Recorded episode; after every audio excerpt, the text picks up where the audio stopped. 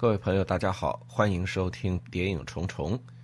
呃，这个节目呢，从去年底到现在就一直没有更新过啊，因为各种各样的情况，呃，也没有太多的时间来做这个事儿。呃，虽然我自己听碟是一直没有间断过，但是确实，呃，家里制作这个自媒体的条件比较呃艰苦啊，所以也没有时间来更新这个节目。那么现在呢，呃，我们有点时间，再抓紧再更新一几期。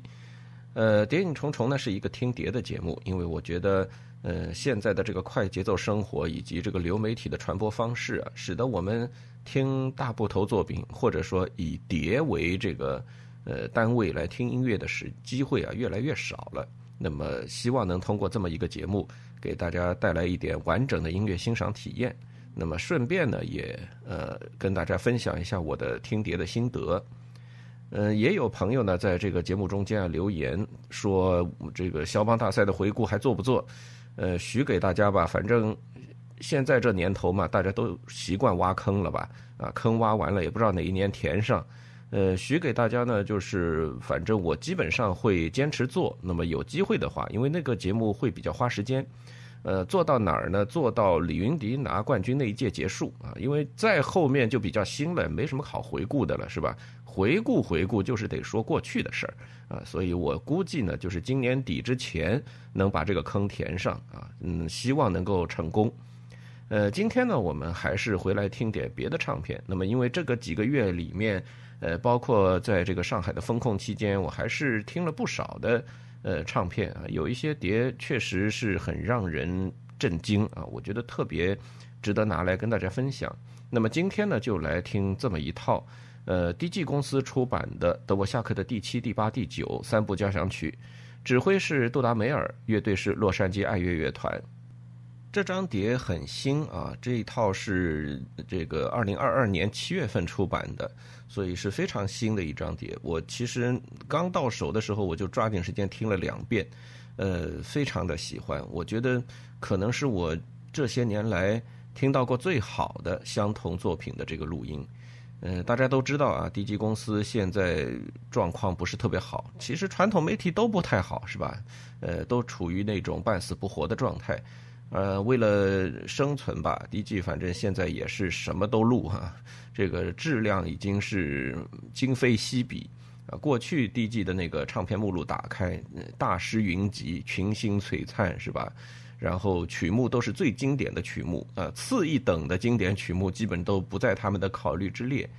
现在基本上都是俊男倩女哈，各种各样的这个呃有话题性的这个唱片是越来越多。呃，扎扎实实、认认真真，呃，录经典作品的机会呢是越来越少，呃，怎么办呢？谁让那个赔钱呢？是吧？我估计经典类型的曲目都不会特别的挣，呃，赚钱啊，不会特别的挣吆喝，所以应该说是录的机会会越来越少。想当初这个唱片工业比较黄金的那个年代，德沃夏克七八九这个组合啊，是属于唱片公司最爱用的。我相信不少老资格的爱乐者手里面总归四五套总有吧，呃，想当初 DG 小双张的那个马泽尔啊，这个 EMI 的朱里尼，飞利浦的马里纳啊，迪卡的当然也是更多了，是吧？就是基本上好像，呃，小双张这个组合特别爱出七八九这个，呃，这个这个套。呃，因为说实话，德沃夏克的这几个交响曲呢，七八九当然是最成熟的，是吧？所有的人都知道九部交响曲，呃，德沃夏克也写了九部交响曲，那最成熟的肯定是最后三部七八九。那么每一部呢拿出来呢，作为单章呢，时间都比较短啊，有会有很多的空白，要填很多交响诗。呃，如果放在一张碟里呢，又塞不下啊，所以基本都是以双张的形式出。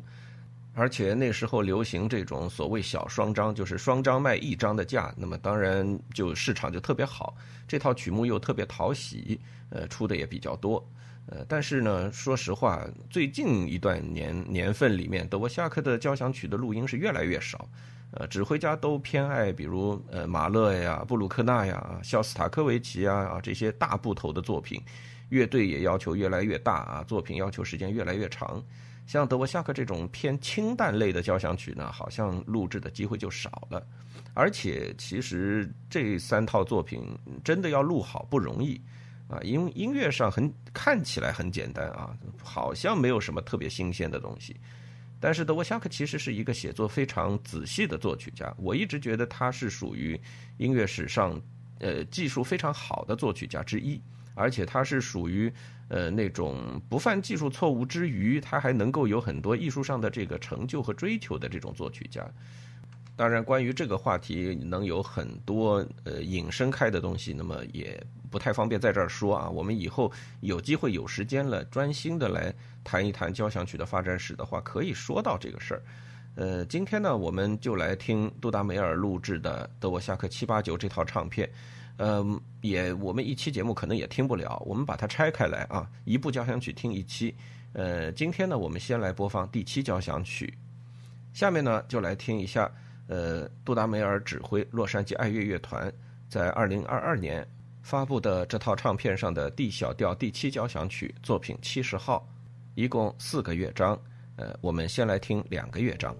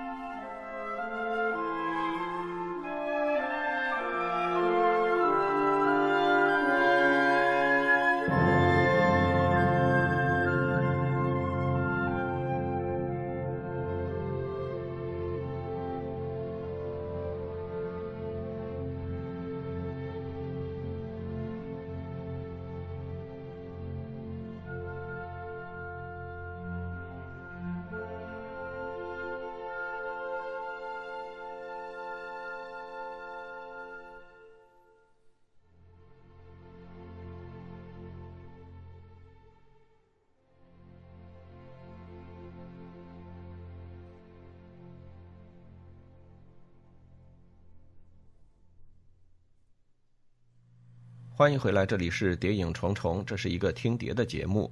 呃，今天呢，跟大家分享的这张碟呢，是 DG 公司二零二二年发布的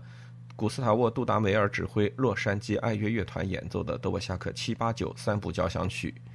呃，这套唱片呢，我是非常的喜欢啊。这个刚才大家听了第七交响曲的前两个乐章，应该说也能感觉到啊，这不是个。随随便便的录音啊，是一个很认真的产品，应该说至少也是一个产品。说的好听点，应该是一个精心打造的一个作品，录音上的作品。呃，杜达梅尔和洛杉矶爱乐呢合作了也很长时间了啊。他现在接手洛杉矶爱乐之后，已经把这支乐团打造成可能是美国最活跃的一支交响乐团。嗯，对于美国乐团来讲，欧洲曲目其实一直是一个比较大的呃，怎么说考验。啊，虽然美国的乐团历史上啊水平都很高，而且曾经有一段时间有号称五大之说啊，然后又说什么有大量的这个欧洲移民指挥到了美国之后，提升了整个乐队的演奏质量，但是细听下来啊，大家回过头去再细想，嗯，其实说老实话，历世历代的这个美国乐团，呃，真的要在欧洲曲目上达到一个很高的成就也不多见啊，也不多见。嗯，但是现在的这支洛杉矶爱乐，我觉得杜达梅尔和这支洛杉矶爱乐已经达到我们今天这个世界上，呃，交响乐的一个比较高的水准啊。在这一点上，我敢我敢说这个话，我觉得他们确实是已经达到了一个很高的艺术水准。呃，在相比同类曲目的演绎上，呃，在录音上啊，都不输于这个欧洲传统呃民团。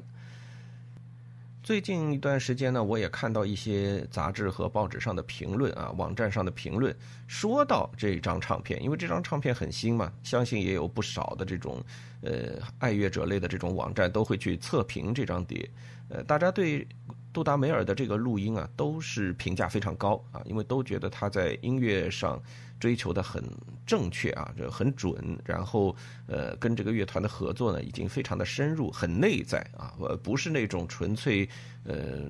怎么说这个花架子活儿的那种啊，而是有很多内在东西的。呃，尤其呢，在第七交响曲里面是要有这样的体现。呃，因为七八九这三部作品里面最熟的肯定是九，啊，全世界所有的人民都熟悉啊，《自新大陆交响曲》，那肯定是演的最多，也是听的最多，现场机会也很多的这样一部作品。很多小朋友如果呃参加乐队活动的话。嗯，只要到了一定水准，都不用说到很高的水准啊，只要到了一定的水准，新大陆交响曲是肯定要碰的啊，因为这个作品演奏起来不难，而且旋律非常的清晰，很容易掌握。呃，由于旋律清晰，结构也特别的单调，是吧？啊，都不能说单调啊，就简单啊，明了，实际上就是单调了啊。总体来说，这个交响曲是比较容易的，那么大家比较容易上手啊，听的机会也比较多。呃，因此呢，就是相应的七和八这两部作品呢，实际上听的就机会比较少一点。其实，嗯，在业内应该说，我越来越发现，呃，在这个音乐圈子的深入部分啊，就像指挥啊、作曲啊这些呃群体当中，都对德沃夏克的第七交响曲的评价是非常高的啊。应该说，可能这是德沃夏克写过的最好的一部交响曲。呃，关于第七交响曲呢，有很多传闻。呃，尤其是讲到就是第七交响曲的诞生这一段时间啊，正好是呃捷克民族主义情绪特别高涨的那个时段，所以呢，很多史书上呢把第七交响曲呢，呃，跟这个德沃夏克的民族性挂在一起啊，在作品中我们能找到就是呃有捷克民歌的这个痕迹在，但是相比新大陆里面那样的歌曲大联唱这种是做法的这个写作来讲。嗯，第七交响曲完全是另一个层次的作品啊！第七交响曲是把所有的民歌真正的化为音乐素材使用的这样一个作品。呃，在音乐创作中呢，这是一种比较高级的手法啊，不是特别明显的听到一个民歌翻来覆去的唱啊，但是呢，是把这个民歌的要素拆解到作品中间去，甚至影响整个作品的调性走向和和声走向啊，这是一种非常高级的写作手法。那么在德沃夏克的创作中呢，啊，这种展现这种手法的这个机会呢，不是特别多啊。应该说，尤其大篇幅作品中间，德沃夏克这样做的机会不多。但第七交响曲我觉得是属于就是做的比较好，而且呃完整性和结构性都特别呃优秀的一部作品。呃，第一乐章和第二乐章中间呢，我们能够看出这个作品作曲家写作作品的这种能力啊，这个德沃夏克式的这种魔镜是吧？我我一直以前做讲座或者做节目，经常批评德沃夏克的魔镜，因为他的魔镜有的时候特别无聊啊，这个纯粹是为了转调而做魔镜啊，就是其实就是尤其第九吧，嗯，大家如果再仔细听的话，会听到这个啊问题，就是。德沃夏克总是先布局一个调性啊，这个调性布局完了，然后下一个调性是在哪儿，他自己是知道的。那么从第一个调性区域转向第二个调性区域怎么办啊？这个怎么转过去啊？这个弯怎么怎么转？呃，对德沃夏克来讲呢，就手法比较单调，那就是魔镜啊。整个乐队演同样的一个音型，哒哩当滴哒哒当当哒哒当当哒哒当当，哎，转过去了啊，就 差不多就是这样。那么，如果一个作品里永远都是这一种手法转这个调性区域呢，你就会觉得每次到了那个地方就特别无聊，因为每次都一样啊，没有什么变化。但是在第七交响曲里，你几乎听不到啊，你几乎都不会注意到魔镜的存在。虽然实际上是存在的，德沃夏克仍然在使用魔镜，但是在这部作品里写的很自然。那你不觉得那是一种很生硬的连接啊？是。刻意的这个做法完全不是，呃，相反呢，这些魔镜是融在音乐的发展中间，而且德沃夏克其实有很多手段，呃，来让这个魔镜变得不那么无聊和单调啊，这个真的是让我觉得很惊奇的一个事情。另一个呢，就是第七交响曲确实有很多跟他个人有关的呃这个经历，其实不光是呃民族主义情绪的高涨，这是一件事情。因为对德沃夏克来讲，第七交响曲正好处在自己人生的一个呃悲剧期啊，他的母亲过世，然后孩子也这个病死，那么这个呢，就是当时对他来讲是一个比较大的打击，所以在第七的第一乐章中间，我们能明显的听到，就是类似后来马勒使用的那种葬礼进行曲的这种呃这种意象存在在这个作品中间。所以第七交响曲应该说是更接近德沃夏克的内心世界啊，更内在的。而且在第七创作之前，其实德沃夏克停止交响乐创作很久啊，这是一个非常有意思的现象啊。每个作曲家在写交响曲的这个经历中啊，他总会停一段时间。当他停止这一段时间之后，再次拿起笔来进行创作的时候。通常情况下啊，会有一个比较大的进步或者提高。那么第七交响曲显然符合这样一个规律。好，接下去呢，我们继续来听德沃夏克 D 小调第七交响曲作品七十号的第三和第四乐章，古斯塔沃·杜达梅尔指挥，洛杉矶爱乐乐团演奏。